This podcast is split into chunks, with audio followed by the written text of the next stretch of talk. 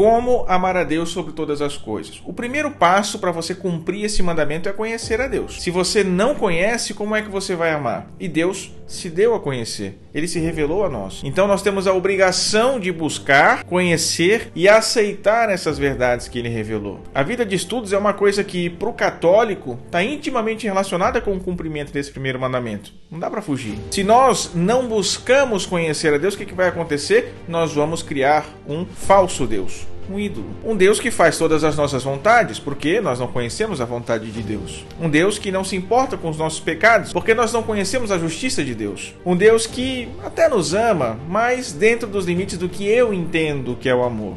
Porque nós não conhecemos o tamanho do amor de Deus. Um Deus que pode ser qualquer coisa, menos o Deus verdadeiro.